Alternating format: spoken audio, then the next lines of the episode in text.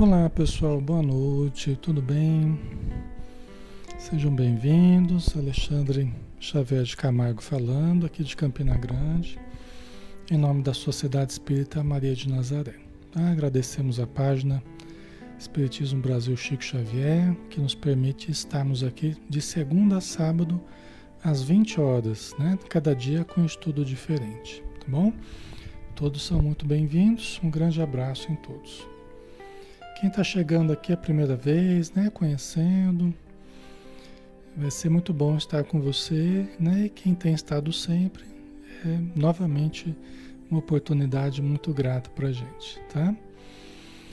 Vamos então fazer a nossa prece, pessoal. Vamos iniciar o nosso a nossa noite de estudos, né? Convidando a todos para fecharem os olhos, nos acompanharem em pensamento é muito importante a introspecção de todos, é muito importante o auxílio de todos, para que nós possamos imprimir ao Verbo toda a força que ele precisa para criar um ambiente sintonizado com as esferas superiores. Senhor Jesus, obrigado, Mestre querido.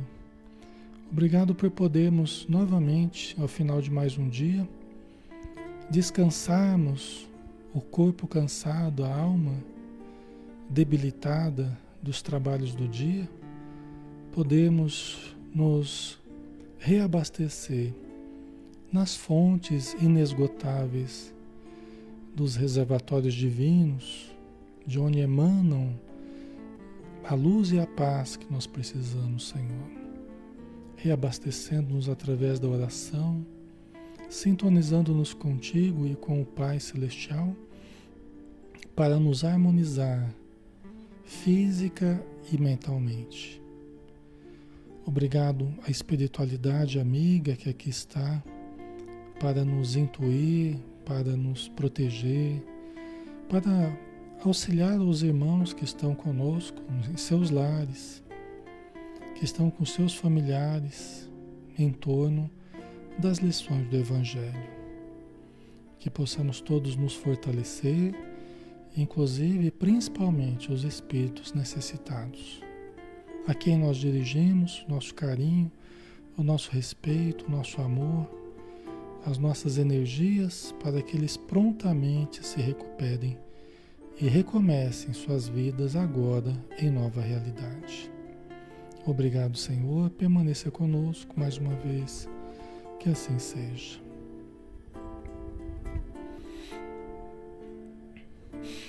Muito bem, pessoal. Obrigado pela presença de todos, tá? Vamos iniciar então o nosso estudo. Lembrando que todos que estão necessitados, que estão chegando, né? Que estão aflitos, que estão é, precisando de apoio emocional, espiritual, fiquem tranquilos, tá? Todos que vão entrando aqui no estudo, todos que vão sintonizando com o estudo, vai facilitando a ajuda espiritual. A espiritualidade está a postos em cada lar, em cada lugar onde haja uma pessoa de boa vontade tentando melhorar a sua vida, tentando uma vida mais saudável, mais equilibrada. Tá? Então tenhamos a confiança, tá? tenhamos o, a esperança, temos a fé que nós já estamos sendo ajudados. Tá? Antes que vocês pedissem auxílio aí na área de texto ou em pensamento, os espíritos já sabem o que, que está acontecendo a respeito de cada um de vocês, de cada um de nós, tá bom? Então vamos estudar. Quanto mais a gente preste atenção no estudo, quanto mais a gente participe, quanto mais a gente se sintonize, mais fácil é para os bons espíritos ajudarem, tá bom? Então vamos lá, pessoal, vamos continuar. Nós estamos fazendo o estudo do livro Paulo Estevão, né? Da, do, do médium Francisco Cândido Xavier, o espírito Emmanuel, tá? É a vida de São Paulo, né? Ou Paulo de Tarso, como nós conhecemos também, né? Nós estamos na segunda parte, capítulo 4, os primeiros labores apostólicos, certo? É, Para quem para quem está chegando hoje, né? É, estudando a vida de São Paulo é muito importante porque é cheio de exemplos positivos. A vida dele foi extraordinária. Né? É, uma parte da vida dele, a primeira parte, ele se chamava Saulo. Então, Saulo de Tarso. Tá? E a partir de um certo momento, vocês vão ver que ele vai mudar o nome para Paulo de Tarso. Por enquanto, a gente o, o, o reconhece ainda por Saulo, tá bom? Mas depois a gente vai com o tempo a gente vai mudar, vocês vão entender a história aqui, o que aconteceu. Tá?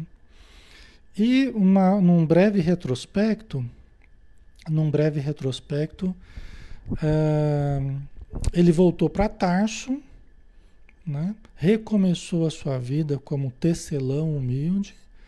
Aí depois de algum tempo foi chamado, né? ele parou de, de, de tentar ele controlar os acontecimentos da vida dele e pôs na mão de Deus, esperando que chegasse a hora certa. Chegou a hora certa dele trabalhar. E aí apareceu o Barnabé, né, que já conhecia ele, sabia que ele estava em Tarso. Barnabé havia criado uma igreja na cidade de Corinto. Na Corinto não, na cidade de Antioquia. Né?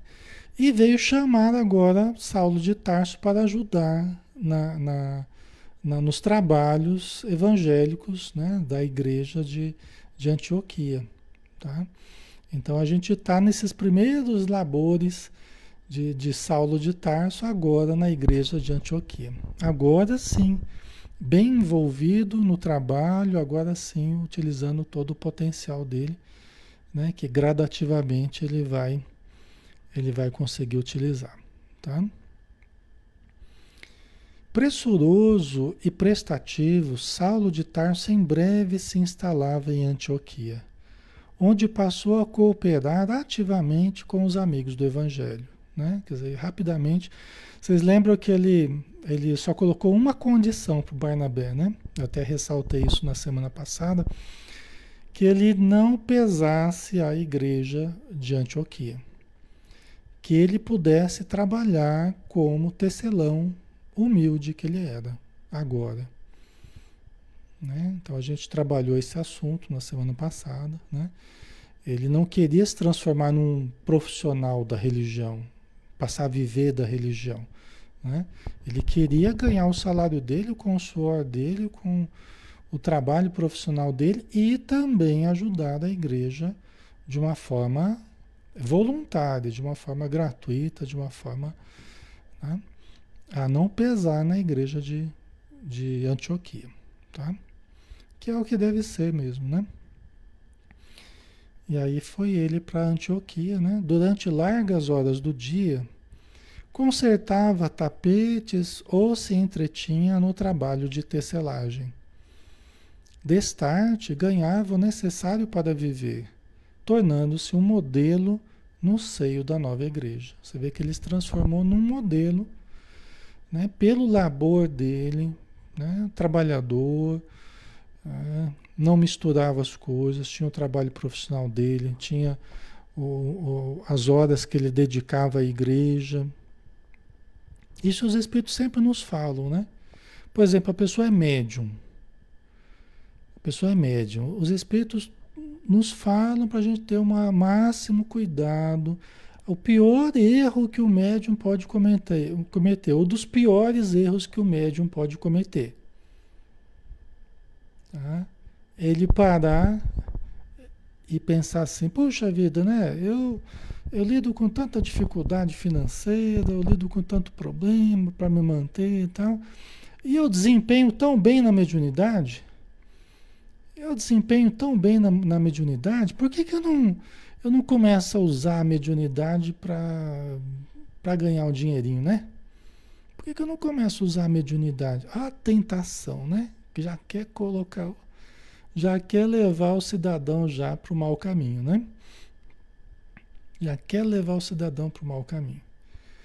Então a pessoa está lá naquela prova, naquela dificuldade financeira, aí ele pensa, poxa, mas eu, eu sou um médium tão bom, o que já é vaidade a gente pensar assim, né? Eu sou um médium tão bom, né?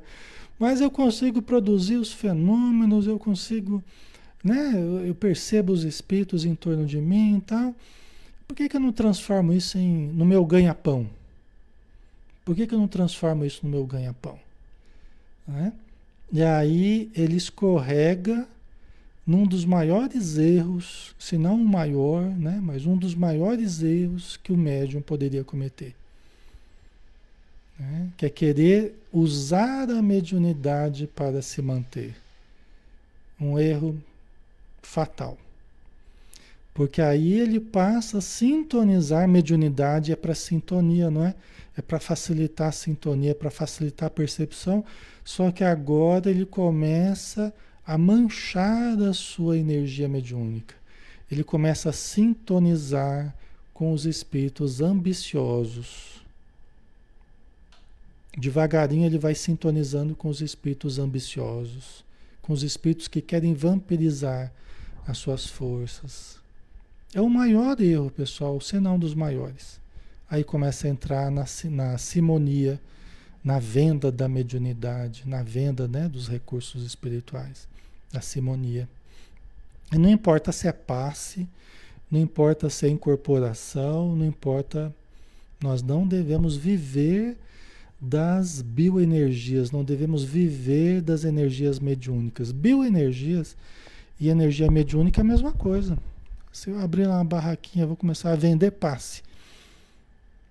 Aí danou-se. Aí o cidadão desequilibra. Entendeu? Porque ele vai atraindo os espíritos ambiciosos. O passe é um fenômeno mediúnico. Por isso que a gente fala o médium passista. É um fenômeno mediúnico. Em que a gente canaliza o auxílio dos bons espíritos, a energia que vem do alto que junta com a nossa energia e nós doamos aos necessitados. É um, é um fenômeno mediúnico. E é a, influência positiva dos amigos espirituais. É a influência positiva dos amigos espirituais que vai ajudar né, é determinantemente na cura, porque eles é que estão sabendo exatamente o problema do paciente, eles que vão agir direcionando os fluidos, né? Na incorporação, mesma coisa. Na psicografia, mesma coisa. Tá, pessoal? A Noema, né? Ele começa a vender o que foi ofertado de graça por Deus, exatamente. A mediunidade, ela foi. Lembra que a gente falava ontem, né? O recurso que nós recebemos para pagar as dívidas.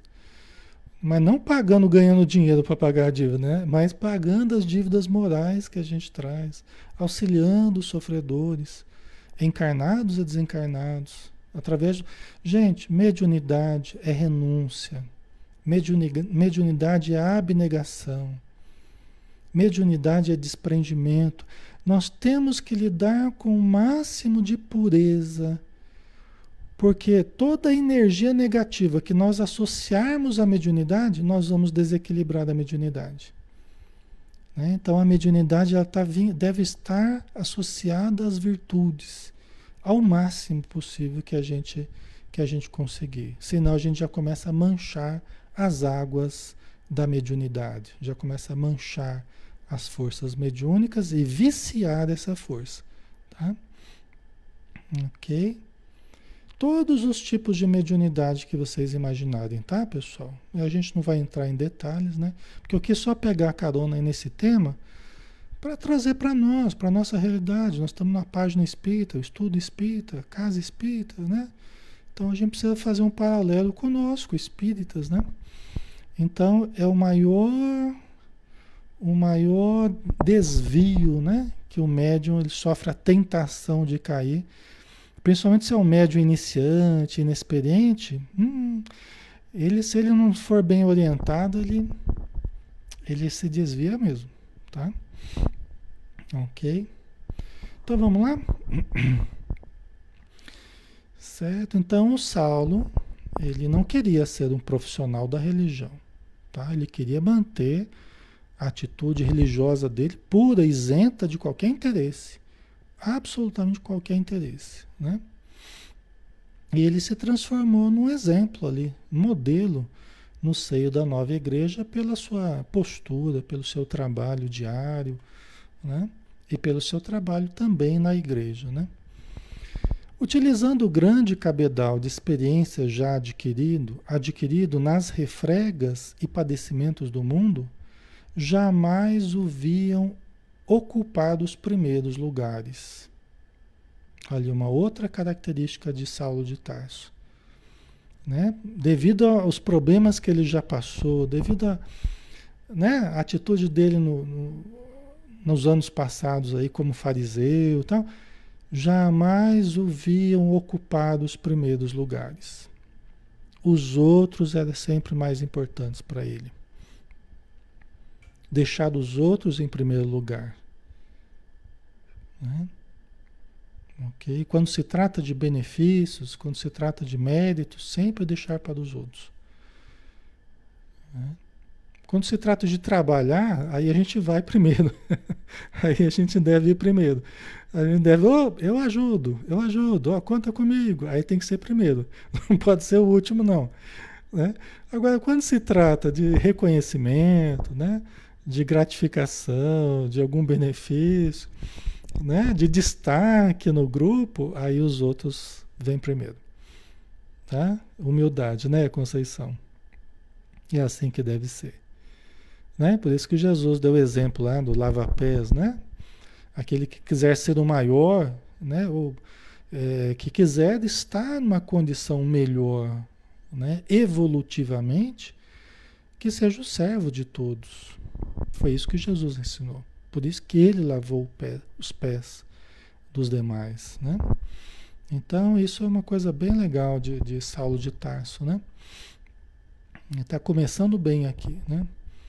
Nos Atos dos Apóstolos, vemos-lhe o nome citado sempre por último, quando se referem aos colaboradores de Barnabé.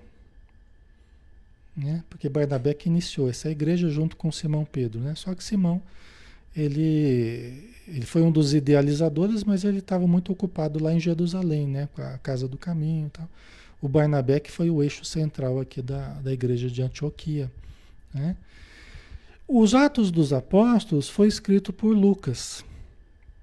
Né? O Lucas vai chegar o momento que ele vai fazer parte da história aqui, vai se transformar no grande amigo de, de Saulo de Tarso. Foi um dos grandes amigos que ele teve, foi Lucas. Né? E os Atos dos Apóstolos, né, que consta do, do Novo Testamento, foi escrito por Lucas. Tá? E quando ele escreveu, colocou Saulo de Tarso sempre por último, por certo, a pedido do próprio. Né? Tá?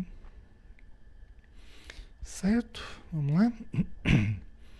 Saulo havia aprendido a esperar na comunidade. Preferia os labores mais simples. Sentia-se bem atendendo aos doentes numerosos. Estão vendo? Isso muito ele aprendeu com Simão Pedro, né? Porque ele via lá Simão Pedro né, é, é sempre lá junto com os sofredores, sempre com os doentes, sempre atendendo, conversando, doando coisas né, que a igreja tinha para doação. Né? Mas esse contato com a necessidade não é todo mundo que quer. Não é todo mundo que se dispõe. Às vezes as pessoas querem, né? Só quer a coisa mais tranquila, né? Mas não quer o contato com a necessidade de fato, né? Mas ele estava disposto, né? Ele aprendeu a buscar os labores mais simples. Isso é legal para a gente veja que isso é a extinção dos caprichos do ego. Vocês estão percebendo?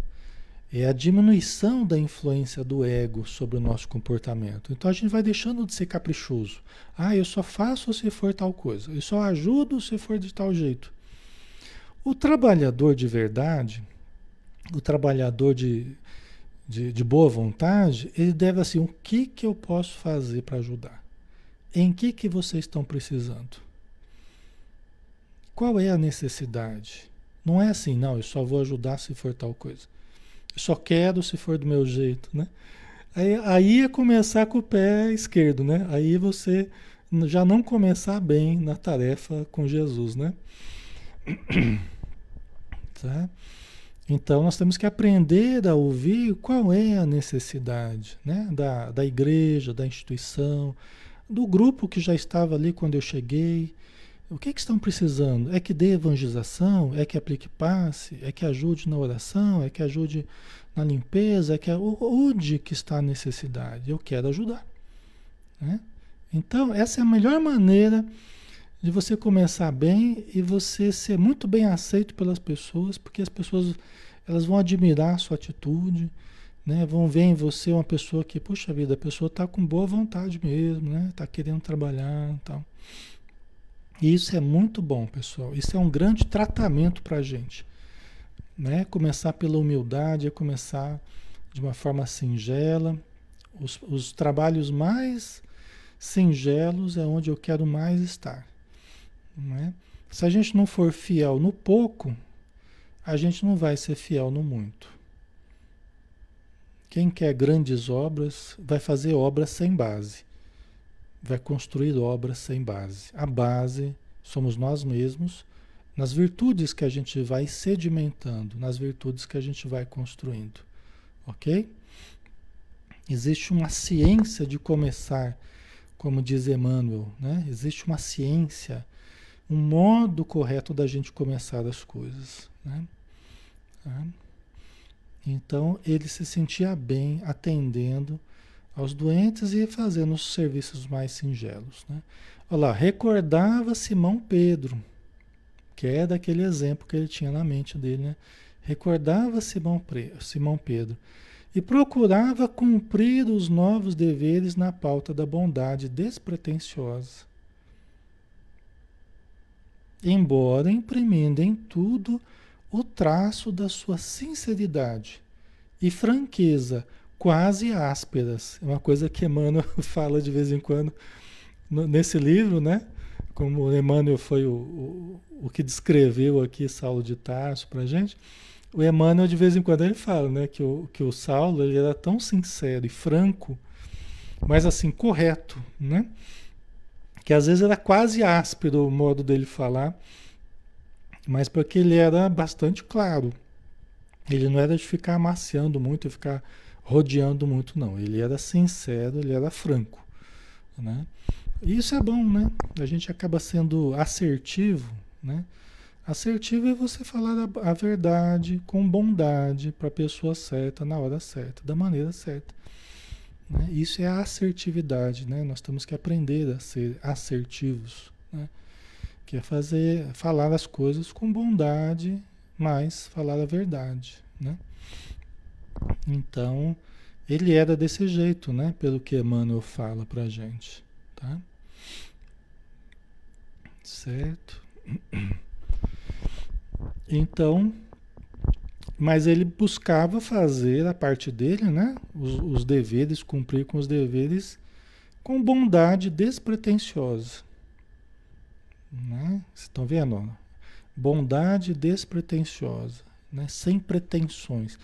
A pretensão já é coisa do ego desequilibrado. Né? Então ele está tentando vencer uh, as influências nocivas do ego sobre o comportamento dele. No passado era mais complicado, né? Nós vimos como ele era antes. Agora ele está fazendo realmente o trabalho interior que todos nós precisamos fazer, tá? ajudar, mas de forma despretensiosa. Antioquia, cidade cosmopolita, tornara-se um foco de grandes devassidões. Na sua paisagem enfeitada de mármores preciosos, que deixava entrever a opulência dos habitantes, né? corria muito dinheiro, muitos comerciantes, muita gente, era uma cidade movimentada, né? Então proliferava toda espécie de abusos. Os fortunosos, né, as pessoas com muito dinheiro, entregavam-se aos prazeres de, licenciosos.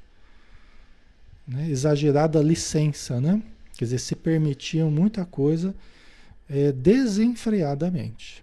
Tá? Então aqui Emmanuel traçando um, um, um raio-x ali da cidade, né? É, mostrando para a gente como é que era o clima. Tinha muita gente, corria muito dinheiro, né? era uma cidade que estava em, em crescimento, em expansão, né? Só que é, havia muito, muita licenciosidade. E onde há muita licenciosidade, também há muito sentimento de culpa. Também há muita tragédia, também há muita gente por ajudar. Entendeu? Onde há muita licenciosidade, sempre há muita tragédia. Tragédias ocultas, traições, sempre há muitos crimes, sempre há muita coisa a ser consolada também, né? Pelo Evangelho tal. Ok? Isso é importante, né? E, e essa é a população que interessa, né? É a população que busca o remédio após os erros, após as quedas morais, após os crimes. É a população que busca o consolo, que busca o remédio, que busca a renovação. Né? É o que a gente falava também, né? Ontem, né? Não são os que gozam de saúde que precisam de médico, são os doentes, né? Ok.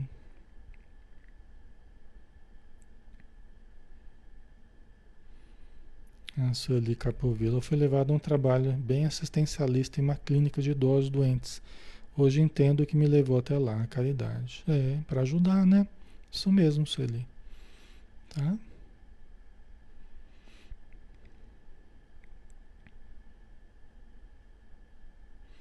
A Conceição, usar a franqueza o modo mais, mais certo de agir, né?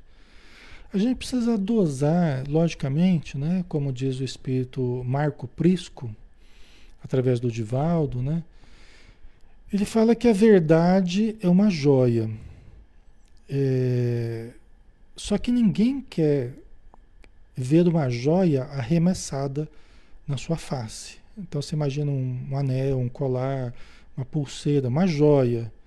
Só que ninguém quer a joia arremessada sobre nós. Né?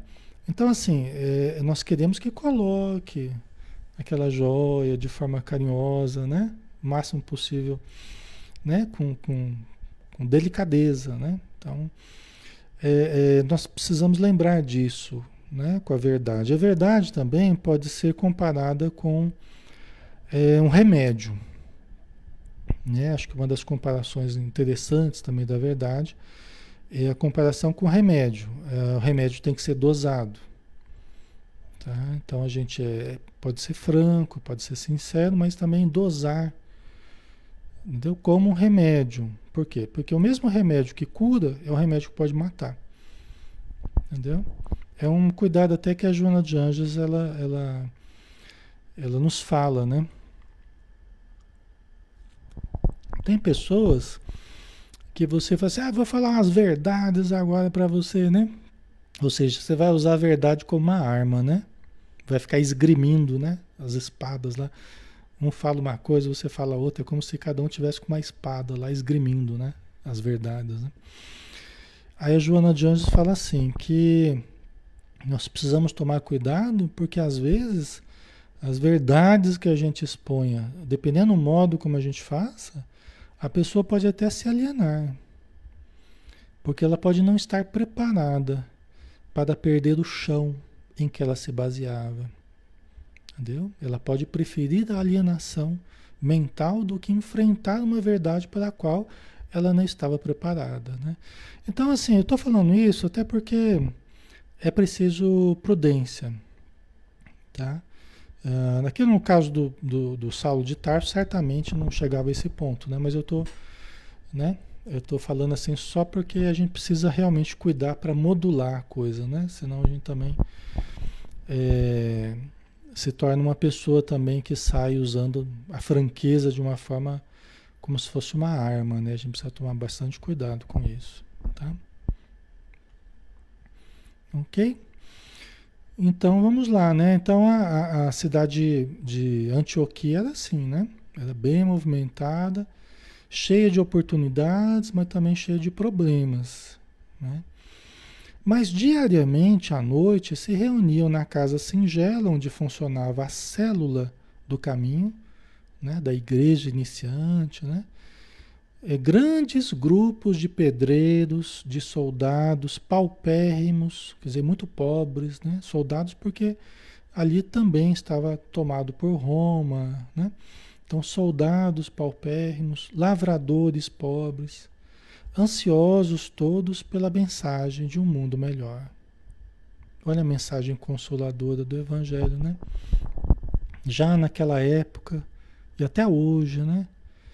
Aí às vezes as pessoas falam assim: ah, mas religião é coisa de gente ignorante, é coisa de gente né, sem cultura, é coisa.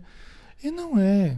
É lógico que é, talvez as pessoas que estejam mais sofrendo as misérias, talvez elas, elas porque elas estão com as dores mais acerbas, em certo sentido, né? É, estão sem muitas distrações, até porque sem dinheiro, até porque com dívidas, com problemas, com doenças.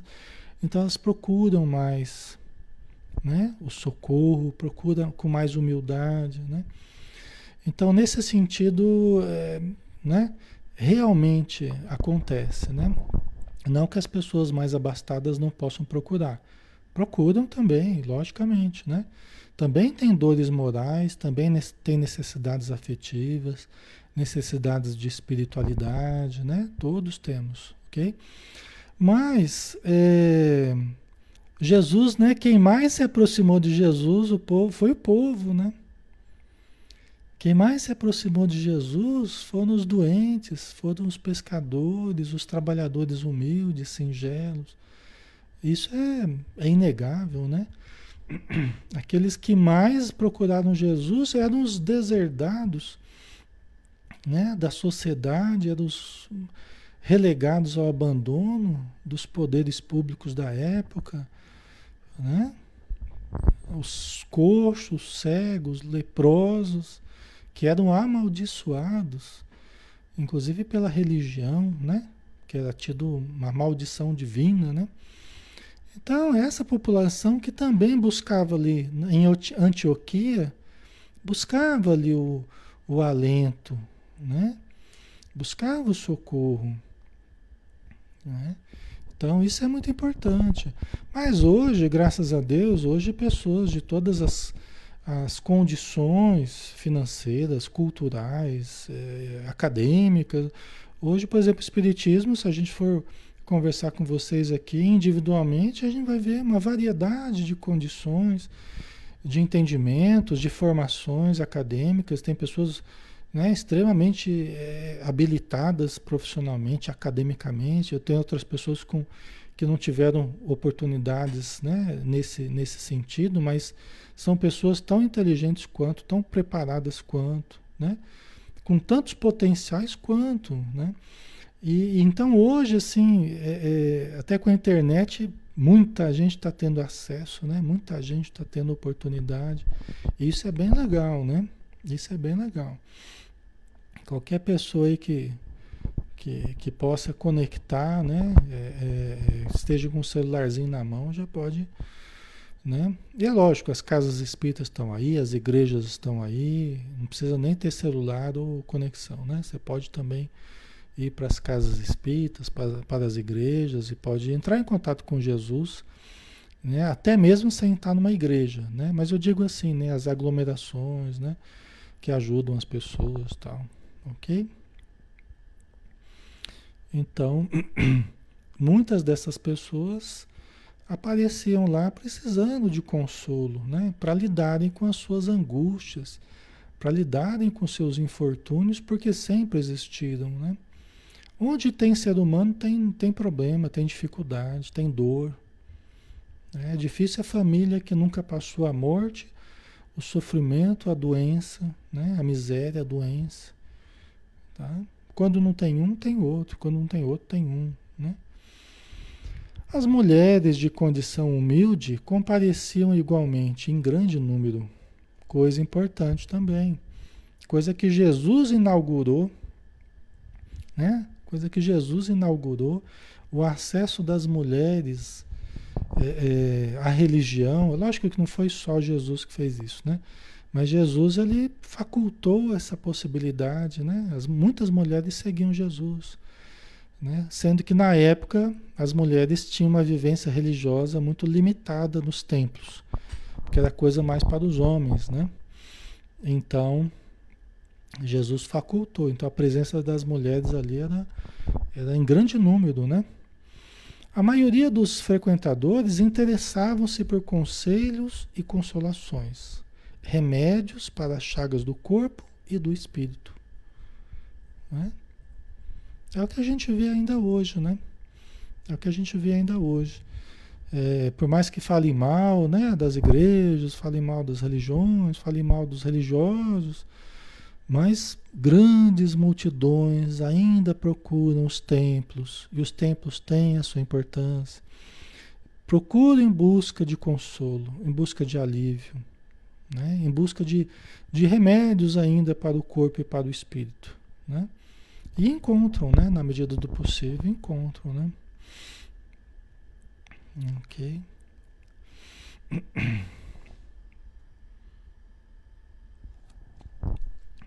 Certo, pessoal, tá ficando claro, né? Tá tranquilo, né? Tá bem tranquilo o assunto aí, né? Ana Amélia, né? Estou em busca de uma casa espírita aqui em Guarulhos, mas todas fechadas, não vejo a hora de reabrir, né? É, então, nós mesmos, né, que temos uma casa espírita, participamos de uma casa, nós, a gente também não vê a hora de retomar.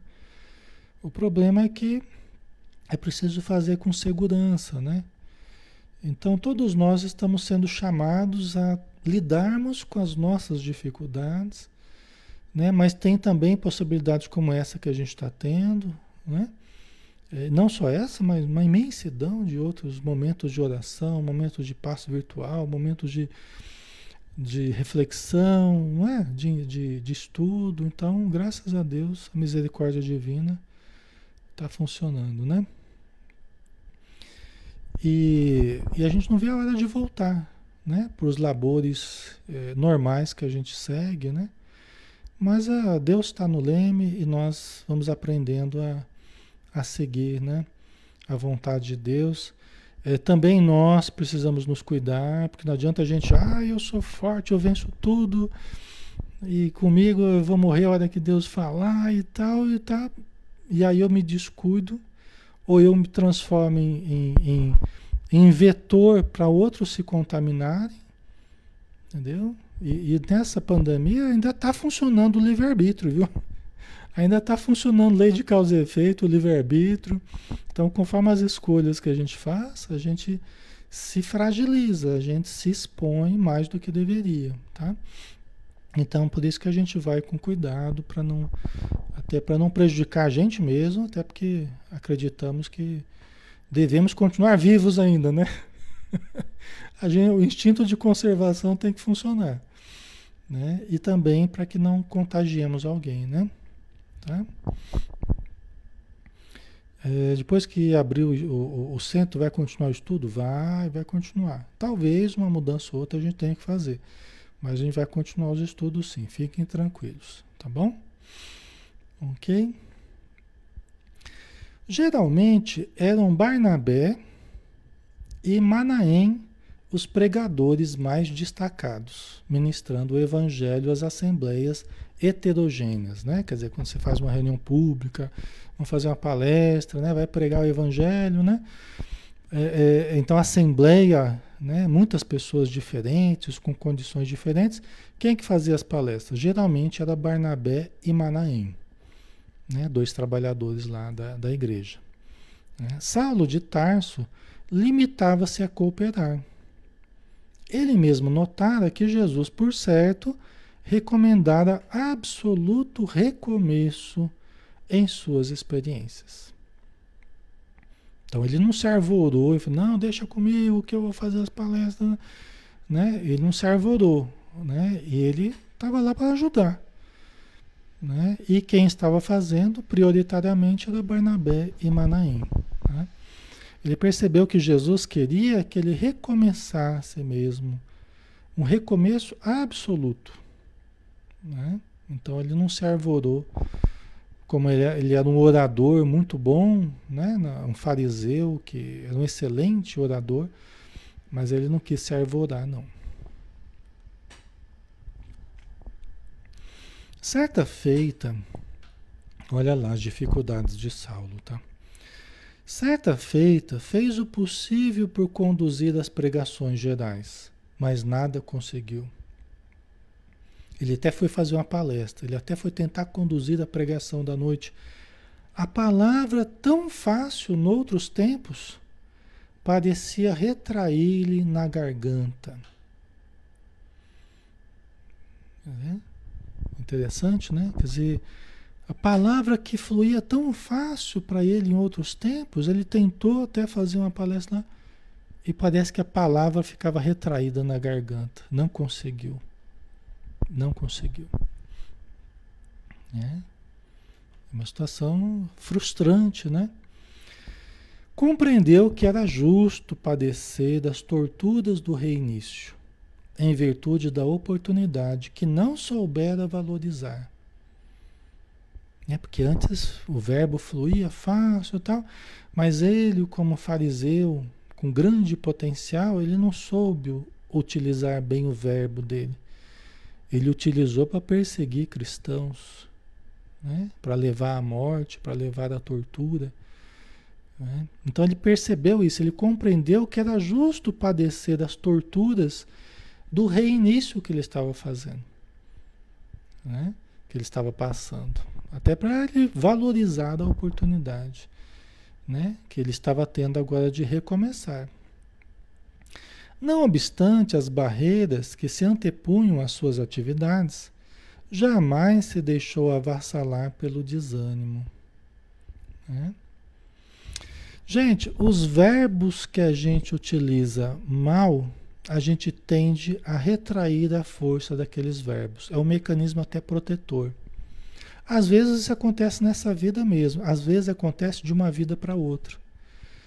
É muito comum pessoas que no passado foram excelentes oradores, no presente não consegue falar meia dúzia de palavras de forma correta, não consegue, engasga, gagueja, fica tímido, retraído, não consegue falar em público,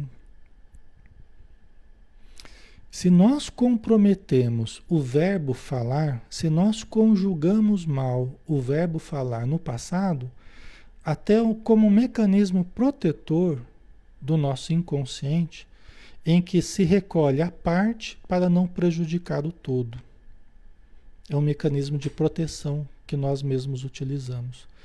Tudo que a gente usa mal, a gente tende a retrair a força daquele verbo, o verbo falar. Tem o verbo ouvir, o verbo ver, o verbo andar. Entendeu? É uma porção de verbos que a gente precisa aprender a conjugar bem.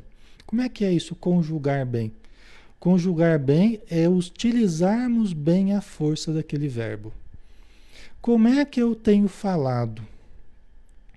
Eu tenho falado para ajudar, eu tenho falado para esclarecer, eu tenho falado para animar as pessoas, eu tenho falado para para contribuir com os agrupamentos, com as famílias, ou eu tenho falado para destruir? Né? Para rebaixar os outros, para humilhar, para caluniar, para difamar as pessoas. Vocês entendem? Então, como nós somos um espírito imortal ao longo das encarnações, aí funciona a lei de causa e efeito. Conforme nós manejemos mal certos verbos, nós conjuguemos mal certos verbos, nós retraímos a força daquele verbo. E podemos vir com um problema na fala. Até de, mal até de má formação do aparelho fonador.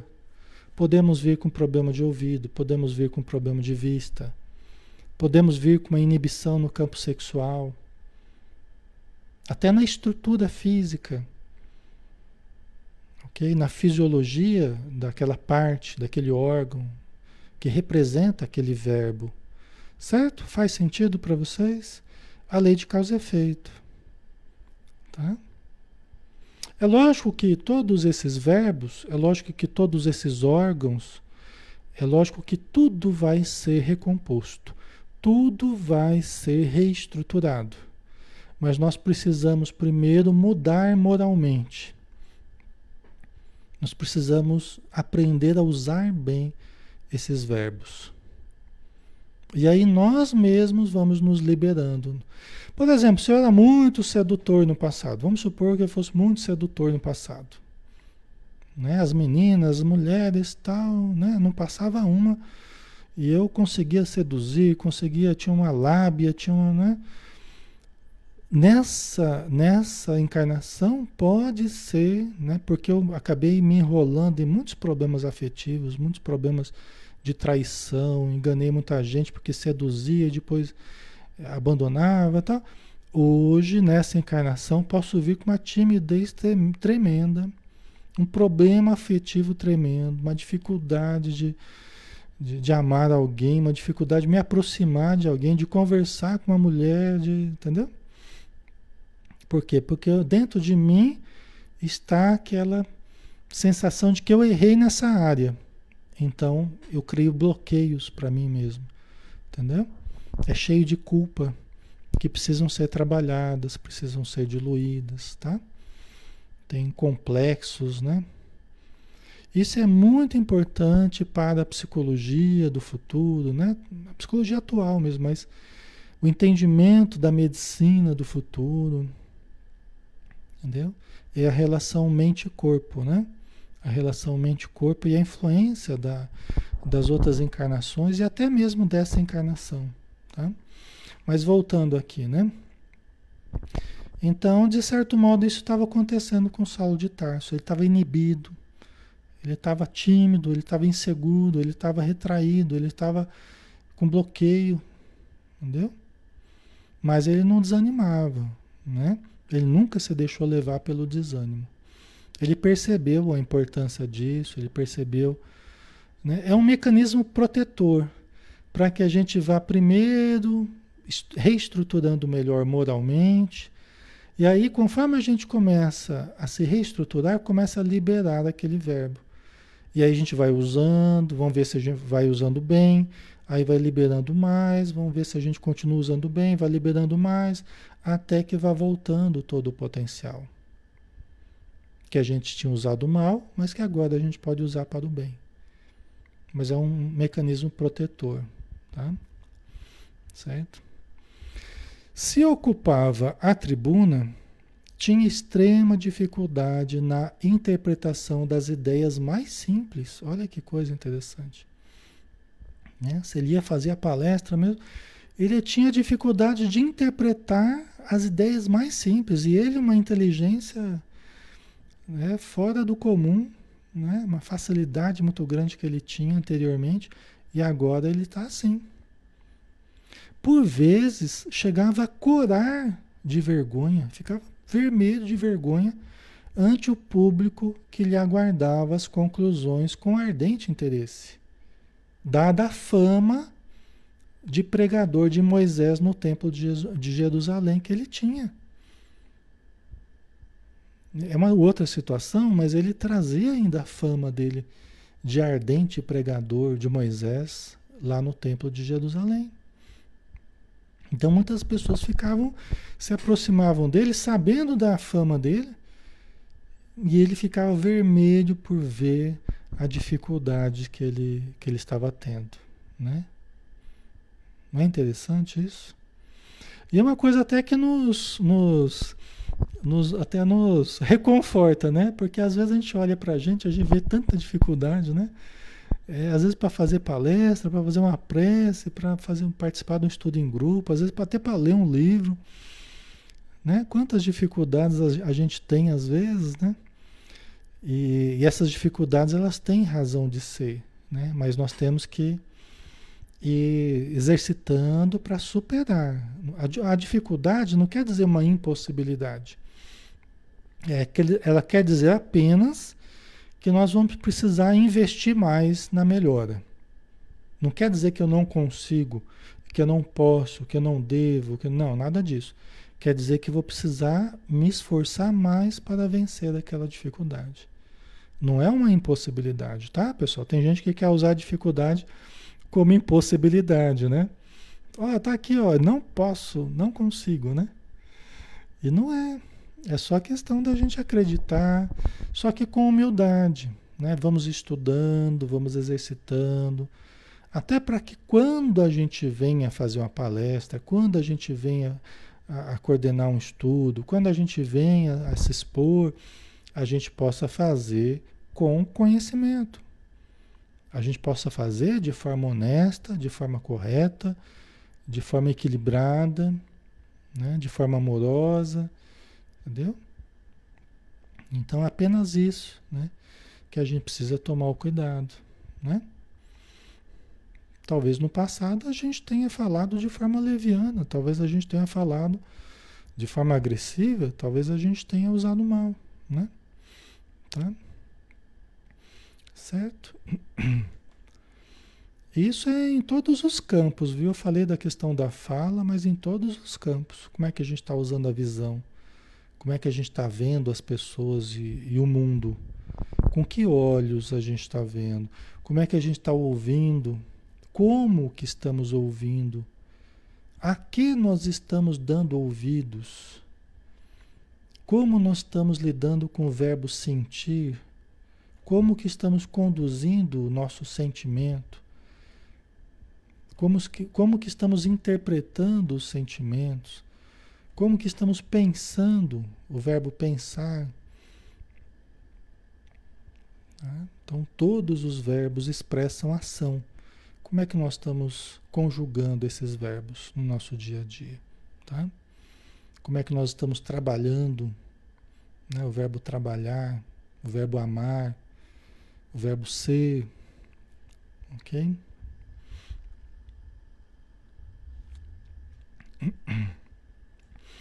O próprio Barnabé várias vezes surpreendera-se com a sua dialética confusa na interpretação dos evangelhos e refletia na tradição do seu passado como rabino, que não chegara a conhecer pessoalmente, e na timidez que o assomava, justo no momento de conquistar o público.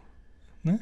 Então Barnabé ficava assim meio o Barnabé ficava meio confuso, né? Porque ele tinha ouvido falar tanta coisa do, do ardoroso pregador de Moisés, né? De Saulo de Tarso. E agora ele via aquela dialética, aquela palestra confusa, os raciocínios confusos, ele não conseguia entender. Justamente agora, né? Porque ele pensou assim: caramba, agora eu tô com Saulo de Tarso aqui do nosso lado. O cara é famoso por falar bem. E agora ele é cristão, agora ele, é, ele segue o Cristo. Ah, agora nós vamos arrebentar aqui na igreja, né? o Barnabé pensando, nós vamos agora, né? O evangelho aqui vai ser pregado com de uma forma, né? Alto nível, né? E aí chegou lá, o Saulo não conseguia desempenhar, né? Justo na hora que, é, que ele tanto precisava né? Desse, desse ardor todo, dessa paixão, né? Mas é lógico, a gente já sabe o porquê, né? E, e tudo faz parte de um, de um reinício, né? De um recomeço e tal. E olha só, por esse motivo foi afastado discretamente da pregação. Coitado, né? Foi afastado discretamente e aproveitado noutros mistérios. Né? Então falaram, ó, Saulo, ó, por que, que você não faz outra coisa? Vai ajudar ali que estão precisando ali do. Né? Vai ajudar ali na, na cozinha, vai ajudar na, na, limpeza. Né? Mas assim, foi afastado discretamente da pregação. Você vê que ponto que chegou, né? Saulo, porém, compreendia e não desanimava. Se não era possível regressar de pronto ao labor da pregação, preparar-se-ia de novo para isso. Né? Então ele percebeu, percebeu, não, não se melindrou. Né? A pessoa podia ficar melindrada, falar, ah, quer saber, eu né? também não preciso disso aqui, não preciso dessa igreja, o Barnabé está se achando. Né? É não, ele não se melindrou. Né? Ele não ficou ofendido, ele compreendeu, percebeu a dificuldade dele e pensou: puxa vida, se eu não estou conseguindo ainda, eu vou me preparar melhor. É sinal que eu não estou preparado. Eu vou me preparar melhor. Que é o que a gente tem que fazer.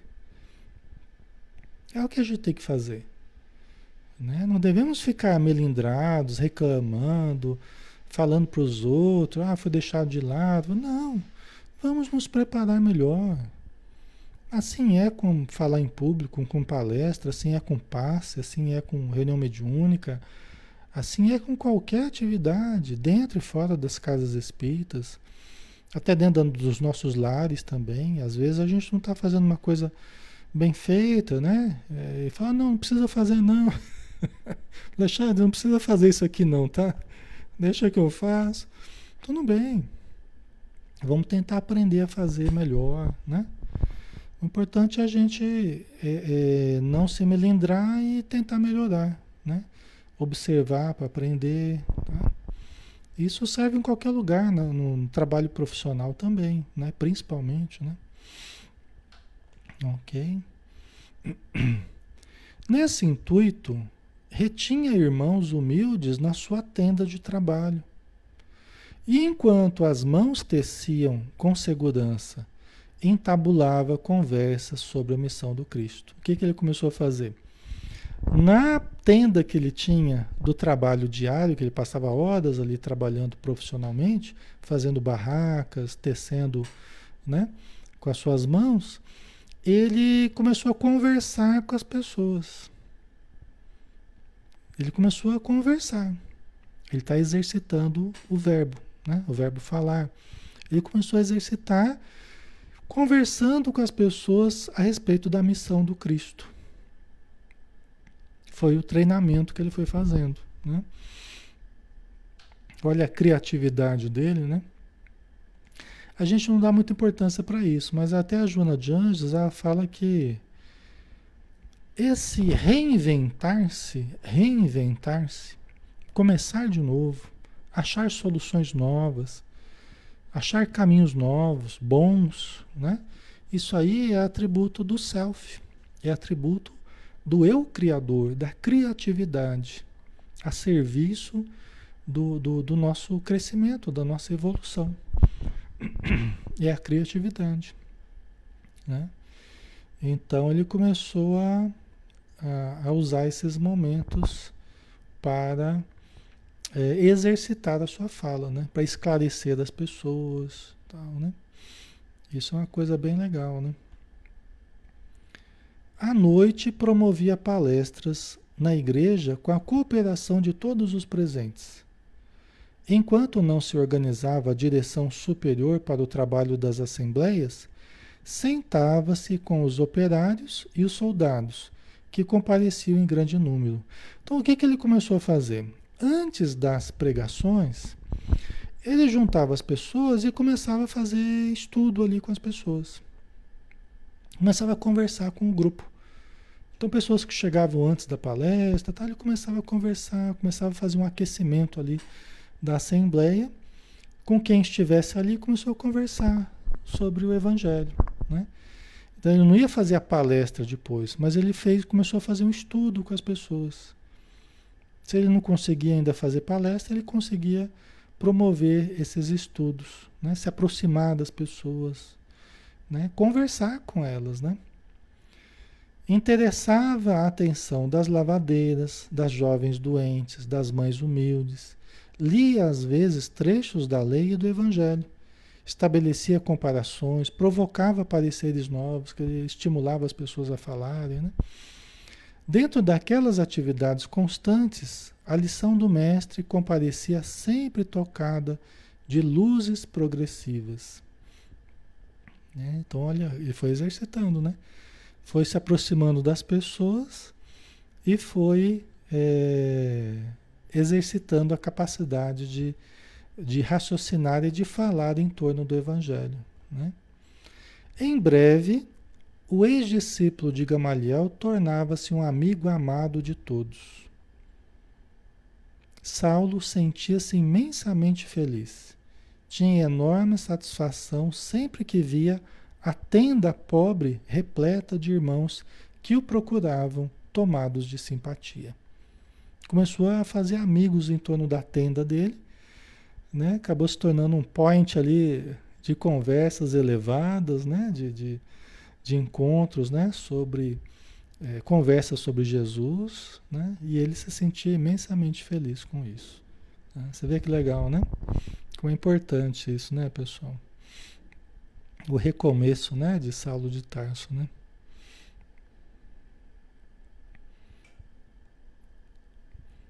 Ok.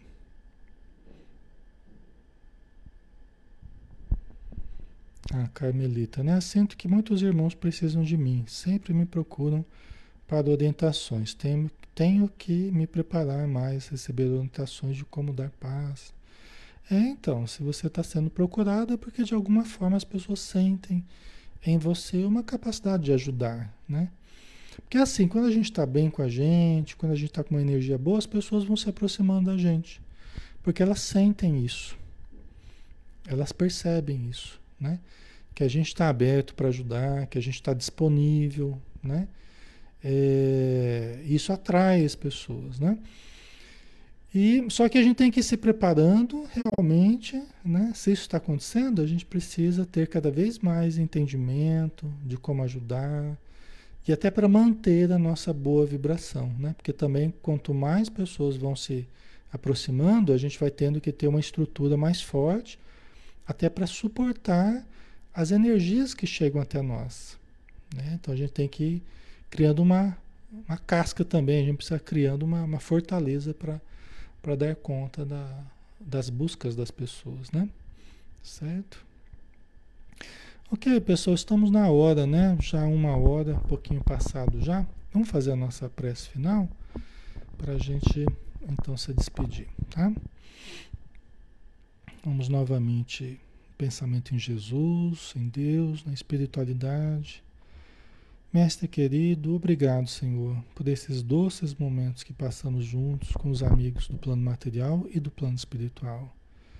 Ilumina nossa casa, ilumina os nossos parentes, ilumina os nossos vizinhos, os nossos amigos, ilumina as pessoas que têm dificuldade conosco, Senhor, principalmente essas. As pessoas que não gostam de nós por um motivo ou por outro, tendo razão ou não, que elas recebam a radiância da tua luz e neste campo, que possamos irradiar para aqueles que da vida espiritual necessitam, aqueles a quem nós devemos pelo passado ou aqueles que nós devemos pela condição de irmãos que somos, filhos do mesmo Pai. Que a tua luz se estenda sobre todos e que possamos nos despedir em paz, Senhor. Obrigado por tudo. Que assim seja. Tudo bem, pessoal. Obrigado, tá? Pela presença, obrigado por, pela participação aí, pelo carinho, pelas boas vibrações. E amanhã a gente está junto aqui com o livro Ser Consciente, tá bom? Às 20 horas. Um abração e até mais. Fiquem com Deus.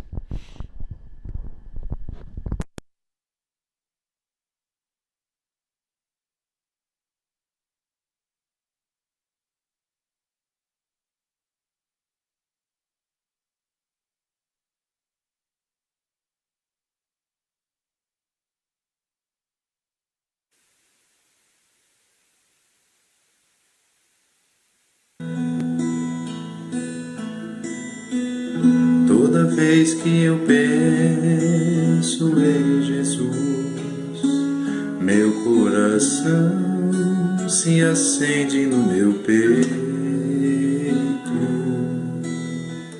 Toda vez que eu sinto essa luz iluminando a minha mente,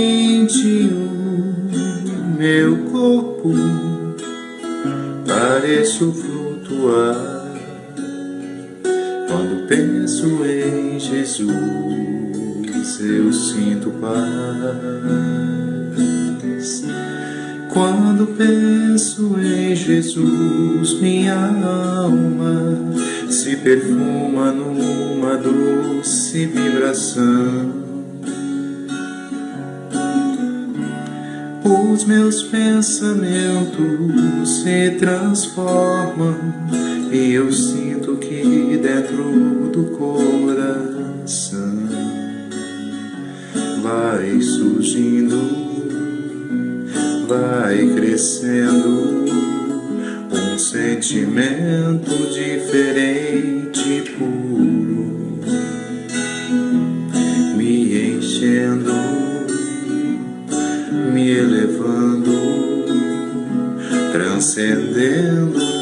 todas